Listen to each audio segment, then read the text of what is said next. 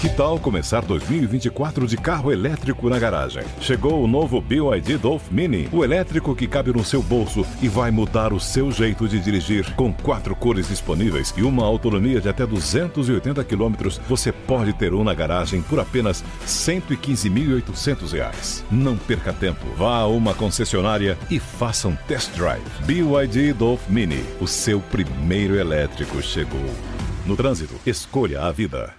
Judy was boring. Hello. Then Judy discovered ChumbaCasino.com. It's my little escape. Now Judy's the life of the party. Oh, baby, Mama's bringing home the bacon. Whoa, take it easy, Judy. The Chumba life is for everybody. So go to ChumbaCasino.com and play over 100 casino style games. Join today and play for free for your chance to redeem some serious prizes. ChumbaCasino.com. No purchase necessary. Void where prohibited by law. 18 plus terms and conditions apply. See website for details. Agora na Jovem Pan, Sociedade Digital. Sociedade Digital. Com Carlos Aros e André Miceli. Sociedade Digital no ar, a ponte aérea mais tecnológica do rádio, da TV e da internet. Para você que nos acompanha aqui pela Jovem Pan News em todas as plataformas. No programa dessa semana, vamos discutir o papel das Big Techs na guerra. Será que as empresas de tecnologia já escolheram um lado e estão se posicionando, cada uma à sua maneira, é, participando desse combate? É isso que a gente vai discutir hoje aqui no Sociedade Digital e, claro, as implicações, os efeitos de tudo isso. Como sempre, comigo nessa conexão, meu parceiro André Miceli, direto do Rio de Janeiro. Tudo bem, velhinho? Tudo bem, meu amigo. Como previmos na semana passada, esse assunto ainda vai durar e vamos aqui no Sociedade Digital explorar as múltiplas visões e desdobramentos dessa guerra que certamente vai ser impactada e influenciada pelos meios digitais. E aí, claro, a gente precisa fazer aqui um, um, um disclaimer para aqueles que nos acompanham. Não estamos falando que os CEOs das empresas enviaram militares para soldados particulares para combater a guerra. Cada um escolheu um jeito. Então teve desmonetização uh, do Google, suspensão de, de, da possibilidade de uso de anúncios uh, no Facebook, uh, páginas, perfis que foram bloqueados em plataformas, a Netflix também fazendo suspensão de, de conteúdos na Rússia. Ou seja, cada um, de uma, de uma maneira ou de outra, eh, se posicionou dentro dessa história. A gente teve também o Elon Musk com a, a, disponibilização do, da internet via satélite, da Starlink, uh, para o território ucraniano, para cobrir as zonas que ficaram escuras, né, ficaram no apagão, sem sinal de internet uh, durante essas semanas aí de, de guerra. Ou seja, incursões das empresas, manifestações das empresas, fora aquelas que já anunciaram a desativação de escritórios, que estão é, desmontando a operação em território russo. A gente, claro, como sempre, traz um convidado para essa conversa, para nos ajudar a entender os efeitos de tudo isso. O convidado dessa semana é o Rafael Coimbra, ele que é diretor do Tech Institute. Rafa, obrigado por estar aqui com a gente mais uma vez. É sempre bom receber você aqui no Sociedade Digital. E é inédito isso que a gente está assistindo, pelo menos com, essa, com esse alcance e com o impacto que tem para a sociedade uh, russa, sobretudo, porque eles é que estão sofrendo essas sanções uh, no fim do dia. Uh, e aí, assim como acontece a cada eleição, é aquela história. Essa é a guerra mais conectada da história até que uma próxima guerra aconteça. Tudo bem, Rafa? Tudo ótimo, Aros. Um prazer estar aqui com vocês. Vamos começar essa história entendendo essas posições uh, que as empresas vêm adotando. A gente tem é, algumas delas que foram pressionadas porque estavam vendo é, suas plataformas serem utilizadas é, com fins que não eram aqueles que a empresa gostaria, então, para articulação, uso de desinformação, uma série de questões. E aí, o Facebook talvez seja o grande exemplo desse, mas as outras redes acabaram também seguindo uh, o mesmo caminho. Aí, agora, o anúncio Uh, da desmonetização, o Google dizendo, olha, não vai ter mais uh, monetização, os canais e, que estão publicando conteúdos por lá vão perder esse alcance e a monetização está tá diretamente relacionada ao alcance que esses canais têm dentro da plataforma, o que significa que aquilo que tiver saindo de um IP, de um endereço de IP, lá da Rússia, muito provavelmente não deverá alcançar muito mais do que o quarteirão eh, do, do, autor do vídeo, porque o Google vai esconder esses conteúdos. E se o Google não mostra, ninguém acha. Basicamente é isso. Aí teve Netflix, a gente tem, enfim, várias manifestações. A minha pergunta é a seguinte, Rafa. Uh, do ponto de vista uh, de sociedade, há um prejuízo evidente. A gente nunca assistiu a um movimento como esse. Do lado da indústria também. A gente já viu manifestações na história de empresas surfando na onda de guerras, mas porque elas tinham benefícios financeiros muito claros, o fornecimento de tecnologia, tinha algum interesse por ali. Mas e nesse caso? O que, que as empresas ganham com essa história, na tua visão? Elas não ganham muito, não, Aros. Elas deixam mais de perder do que de ganhar. O que elas estão fazendo nesse momento é uma grande conta, porque se por um lado elas perdem um pouco no caso, é, cortando aqui, diminuindo a, a, exposição de determinados conteúdos em determinadas situações. Por outro lado, ela, ela ganha porque ela faz uma conta e acha que a maioria desses clientes globalizados são empresas que estão em praticamente todos os países do mundo onde tem internet.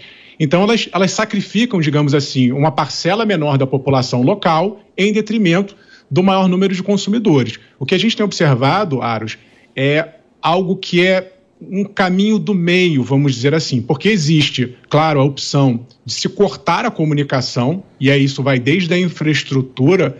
Alguns governos autoritários, de vez em quando, vão lá e desligam a chave via a sua infraestrutura física, via as operadoras de comunicação internas do país, mas essas plataformas que a gente está comentando aqui, elas estão ali no meio do caminho, são intermediárias. E aí elas fazem ou a remoção, e dá trabalho fazer essa remoção, porque tem que julgar, tem que descobrir se a notícia é, é verdadeira ou falsa. Eles usam muita inteligência artificial para conseguir fazer isso, mas dá trabalho.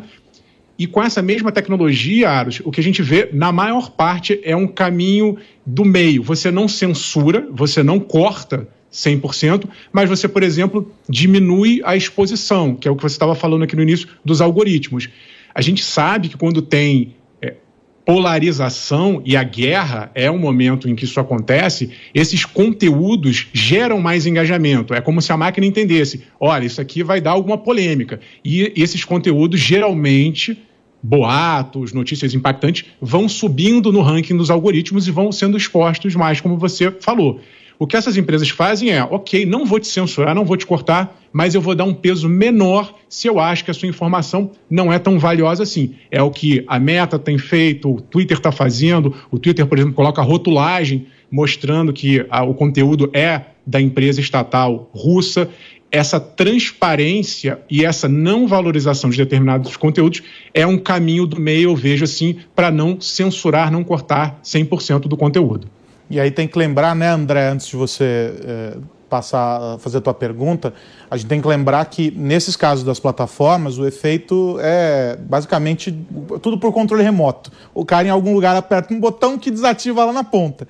Em outras situações, a gente tem um impacto, inclusive, operacional. A Amazon com a restrição de entrega, a gente teve uh, as, as consultorias, as, as, grandes consultorias todas desmobilizando equipes, ou seja, fechando escritórios locais, isso significa um impacto para postos de trabalho. Você tem ali uma série de, uh, de, de, aspectos que vão muito além do, do que o, o, consumidor lá na ponta uh, percebe. É, é desse cenário que a gente está falando também, né, André? Diga lá. É desse cenário que a gente está falando. Hoje, o Vladimir Putin falou que o governo russo vai tomar as instalações das empresas que abandonarem o país e aí cada um vai movendo as suas peças nesses tabuleiros. Aqui no Brasil, as empresas também estão fazendo alguns movimentos nesse sentido, desde o Bar da Onça, aqui no Rio de Janeiro, que retirou o estrogonofe, Carlos Aros, do seu cardápio em retaliação ao governo russo, até a gente tem visto as empresas que têm é, mexido as big techs no, nesse formato de algoritmos e anúncios nos, no, no, no que é apresentado para a população russa. A Anastácia Baidatenko, que é a presidente da IAB russa, a Internet Advertisement Bureau, uh, um órgão que controla os anúncios que são feitos em ambientes digitais, falou que uh, os uh, ambientes digitais, do, em geral, estão sendo utilizados pelo Ocidente para informar a população russa sobre o que está acontecendo de fato. Dado que o governo russo manipula a informação que chega na população, muito do que as pessoas sabem sobre essa suposta operação militar, que é o termo usado pelo Vladimir Putin para designar o que está acontecendo na Ucrânia, e ao contrário da guerra que é o que o Ocidente tem é, chamado as mesmas atividades, a, a gente tem ali uma guerra de informações e uma manipulação da população em si. Quero ouvir de você, Rafa, é, o que você entende, o que você acha, qual a sua opinião sobre a efetividade desses anúncios? O Ocidente tem comprado anúncios no, no, nas redes sociais, no Facebook, no Instagram e também no Yandex, que é o Google russo, vamos dizer assim, uh, para contar para a população russa o que de fato está acontecendo por lá. O que isso traz uh, de fato? Quais as implicações desse tipo uh, de iniciativa?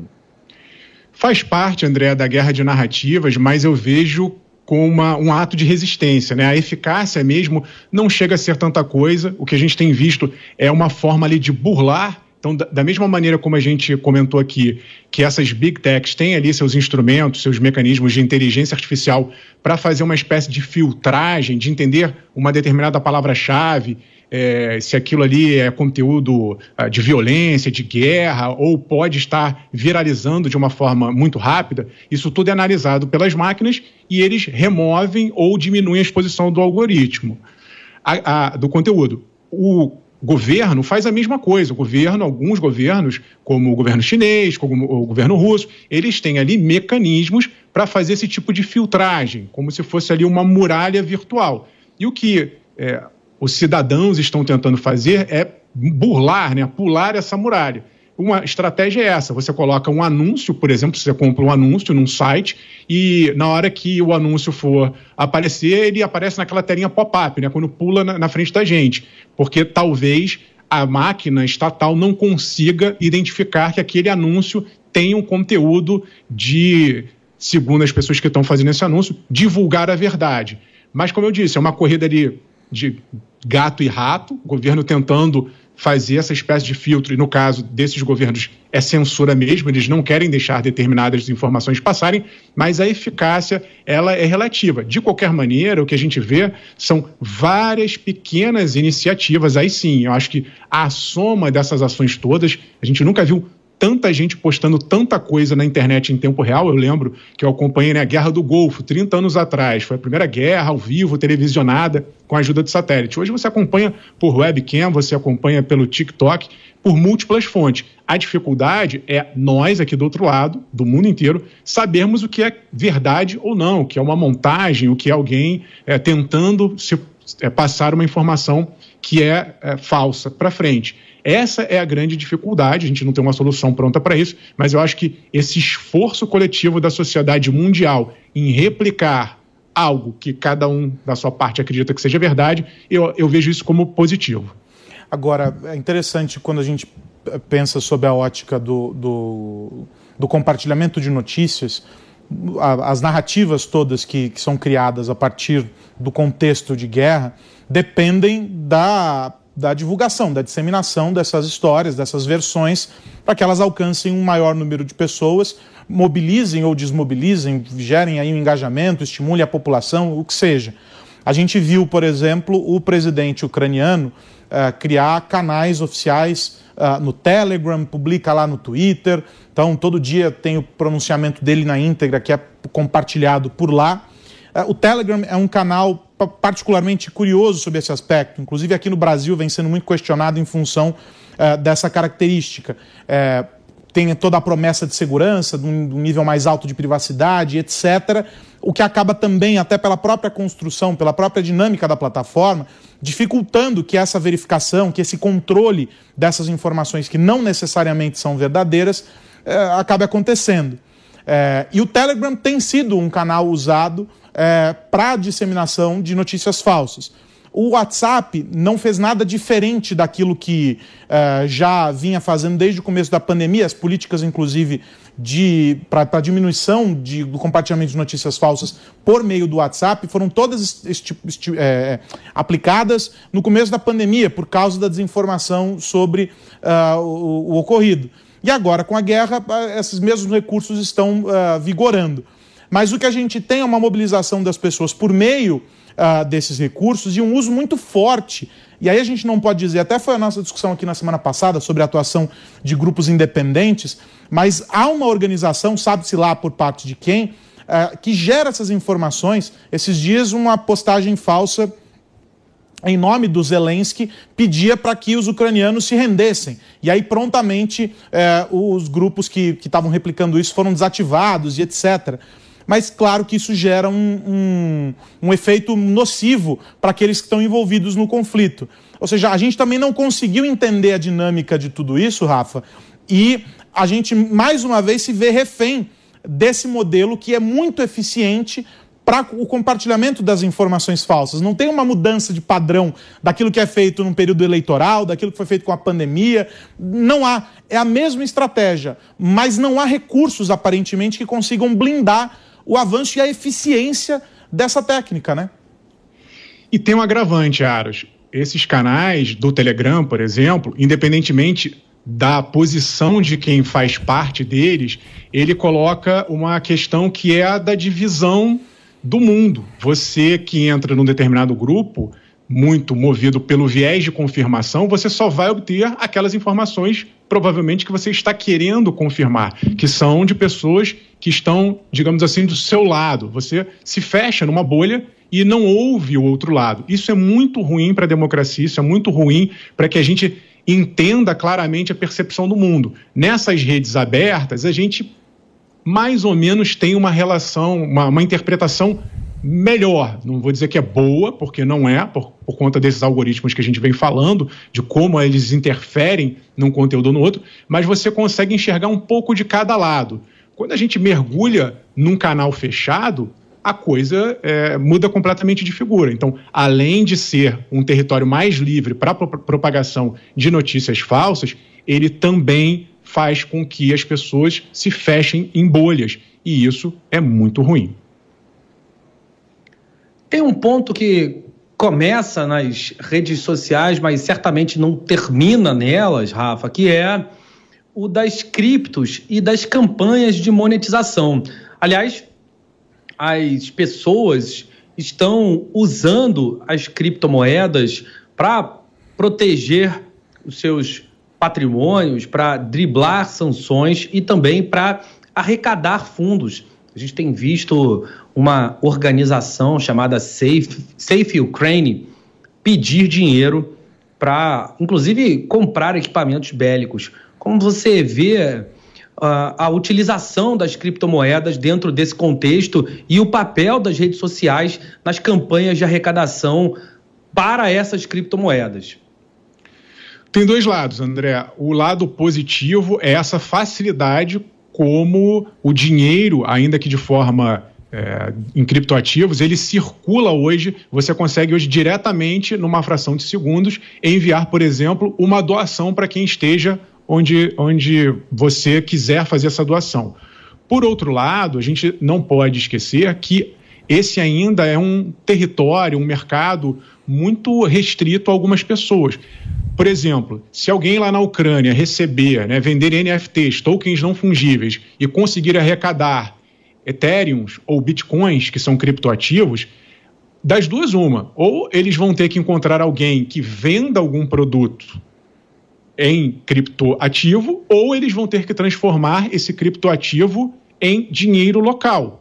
nos dois casos, veja, é bem, bem complicado. No meio da guerra, você encontra quem venda alguma coisa em Bitcoin é mais difícil, e se eles forem partir para o sistema tradicional, ou seja, via banco, transformar cripto em moeda local, os bancos estão nesse momento ou sob ataque de hackers ou estão com seus sistemas é, desguarnecidos por conta desse momento da guerra. Então não é tão simples assim. De qualquer maneira, o lado bom, gosto sempre de puxar para o lado bom, é esse. A gente nunca viu uma coordenação mundial tão grande em tempo real de ajuda. E as cripto mostram que esse caminho é possível, essa agilidade é possível e essa esse cruzamento de fronteiras, né, de burlar essa burocracia toda que existiria no método tradicional, isso só é possível por conta dos criptoativos. A gente tem, tem esse movimento agora do presidente Biden eh, de regulamentação dos criptoativos. É uma, uma sinalização positiva, ainda que tenha dividido muito o setor é, em função é, de colocar uma mão muito forte, ao mesmo tempo em que cria brechas para que restrições que não são necessariamente muito bem-vindas pelos que defendem os criptoativos acabem acontecendo. Mas é um passo importante na medida em que, assim como ocorreu aqui no Brasil, há um reconhecimento dos ativos, incorpora os, esses ativos digitais à economia do país. Mas a gente não pode ignorar o fato de que isso acontece, é uma discussão antiga, claro, mas que isso acontece nesse momento em que toda essa mobilização internacional está é, ocorrendo em paralelo à economia global. Não é em dólar, isso está tudo acontecendo em, em Ethereum, em Bitcoin, qualquer outra criptomoeda. É um movimento que, no mínimo, chama atenção apesar de haver um interesse muito grande para que essa regulamentação aconteça, talvez um passo é, do, dado pelos Estados Unidos seria é, fantástico é, para puxar, inclusive, o resto do mundo. É, mas é no mínimo curioso, Rafa, que o governo Biden caminhe com essa questão, enquanto, de maneira muito evidente, o mundo se organiza em paralelo numa nova economia, é, se mobilizando e se engajando com causas com criptoativos, né? Como é que você vê essa, essa essa, esse conflito de agendas aí? Em tese, Aros, é, essa regulação do mercado é contra os princípios originais das primeiras criptomoedas. Né? Se a gente pegar o Bitcoin, ele surge justamente com o propósito de não ter intermediários, não ter intermediários oficiais. E o que a gente vê agora são governos, bancos centrais. O Brasil faz parte dos países que estudam nesse exato momento a criação de uma moeda oficial. Qual é a diferença, né? Seja o real digital ou seja o dólar digital. É que haverá um emissor autorizado, portanto, um banco central, que vai dizer: olha, esse, essa moeda digital é oficial, eu garanto que isso aqui tem valor e eu é, asseguro que isso aqui existe. No caso das, dos criptoativos, fica ali meio no limbo, né? Você não tem muito com quem reclamar se você perder, por exemplo, a sua carteira de criptoativos. O que acontece é, se você regular demais o mercado de criptoativos, provavelmente os mais puristas, os entusiastas que queriam a liberdade, vão cair fora. Por outro lado, se você estabelece uma regulação ainda que branda, isso pode dar mais segurança para pessoas que nunca compraram criptoativos virem para o mercado, perceberem ali que aquilo ali faz sentido. O que a gente vai ver é, então, uma tentativa de governos assumirem esse lado bom da tecnologia, vão tentar incorporar os ganhos e a agilidade dos criptoativos e, ao mesmo tempo, dar uma regulada, porque uma preocupação, no caso dos Estados Unidos, Ares, muito grande, nós observamos isso, FBI, CIA, todas as autoridades de segurança, eles têm uma preocupação hoje fundamental com a segurança. Muitos crimes crimes de sequestros digitais, lavagem de dinheiro, tudo isso passa, em grande parte, pelas criptomoedas. Então, eles estão ali na cola, eles querem dar uma ajeitada na casa para poder ter uma noção e, obviamente, é, combater esse tipo de fraude. Vai ser uma, uma, uma um cabo de guerra interessante se vão vingar mais as moedas oficiais ou se essas outras cripto é que vão dominar o mercado no, nos próximos meses. E, com, em paralelo a discussão sobre a criação de moedas oficiais dos países, versões digitais das moedas correntes aí dos, dos países. Diga lá, André. Ah, estranhamente, ao contrário do que aconteceu nos Estados Unidos, uh, com o Joe Biden, e nesse relatório assinado pelo Jeremy Powell, que é o presidente do Federal Reserve, e, e também do que a gente tem visto com I Yuan, com as sinalizações que a gente já recebeu aqui no Brasil com o lançamento do Real Digital, a Rússia não fez isso. Ah, todas essas sanções que nós temos assistido da comunidade internacional em relação à moeda russa, às empresas russas, eh, elas poderiam ter um impacto diminuído, evidentemente eh, não resolveria tudo que está acontecendo, mas o impacto poderia ser menor se houvesse a transação em moedas digitais. A gente ainda não viu, Rafa, é, nenhum movimento nesse sentido por parte do governo russo. Confere como você vê é, os movimentos da criação de uma moeda digital lastreada, garantida pelo governo russo. A gente tem que considerar, André, também que não basta ter uma moeda digital própria, dependendo do país. Por exemplo, a China talvez consiga é, fazer isso avançar de uma forma mais eficiente, porque ela tem um mercado consumidor gigantesco. A Rússia, eu já tenho minhas dúvidas mas, dúvidas, mas concordo contigo que, para o caso da Rússia, seria uma alternativa interessante. O que a gente tem visto agora, sobretudo no bloqueio do dólar ainda analógico, é, né, seja o Biden bloqueando lá os oligarcas russos, as contas ou transações. A gente vê que o mundo ainda é dependente de uma moeda padrão chamada dólar. Né? Todos os países que têm comércio exterior dependem hoje do dólar. Então, é, é para os Estados Unidos é algo muito fácil. Você fecha a torneira aqui e consegue dar um baque no, no, nos outros países a Rússia tentou fazer algo parecido com o sistema SWIFT, aquele sistema de comunicação interbancário, quando teve lá o conflito com a Crimeia em 2014, os russos já estavam imaginando que poderiam sofrer alguma retaliação e criaram ali um, um SWIFT paralelo, como se fosse uma internet paralela dos bancos. A questão é, só funciona se alguém do outro lado também usar. É, esse é o, é o, grande ponto. E se ninguém do outro lado usar, não adianta você ter um sistema de comunicação ou uma moeda, porque você vai ficar ali, né, preso na sua bolha. Se a economia russa tivesse é, muito bem, se eles tivessem ali um mercado consumidor, uma superpopulação capaz de ficar ali se, se retroalimentando, eu acho que funcionaria. Nesse caso, poderia ajudar, mas também não acredito que resolveria 100% dos problemas russos. Aliás, se você me permite, Aros, uh, só um, um, comentário sobre esse ponto.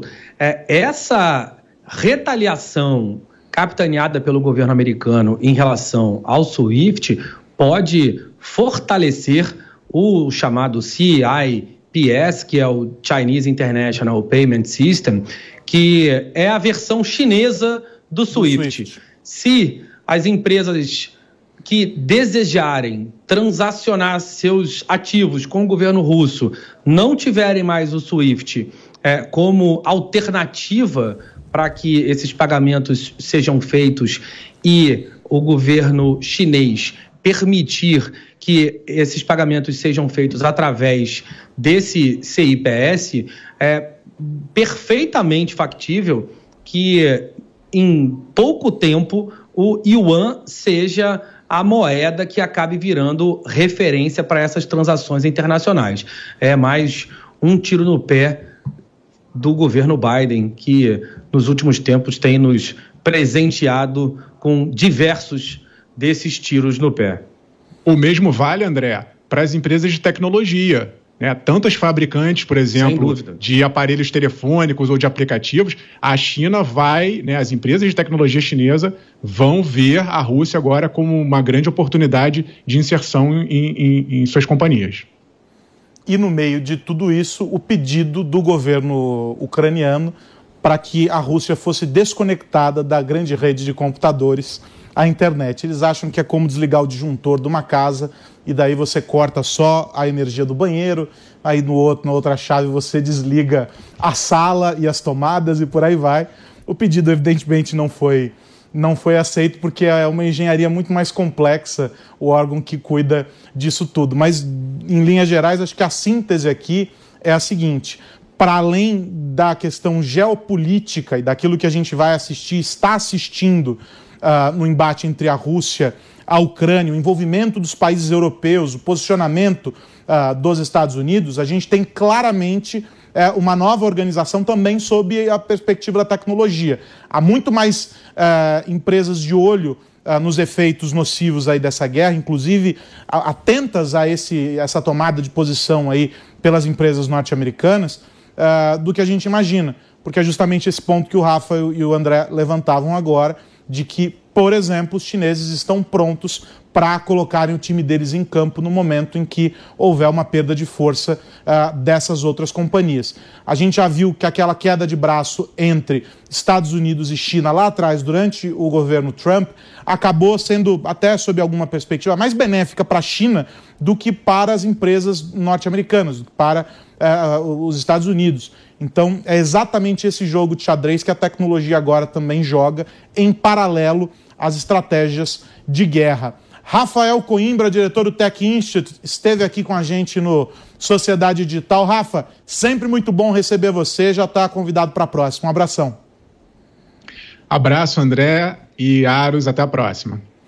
André Miceli, semana que vem tem mais, meu amigo.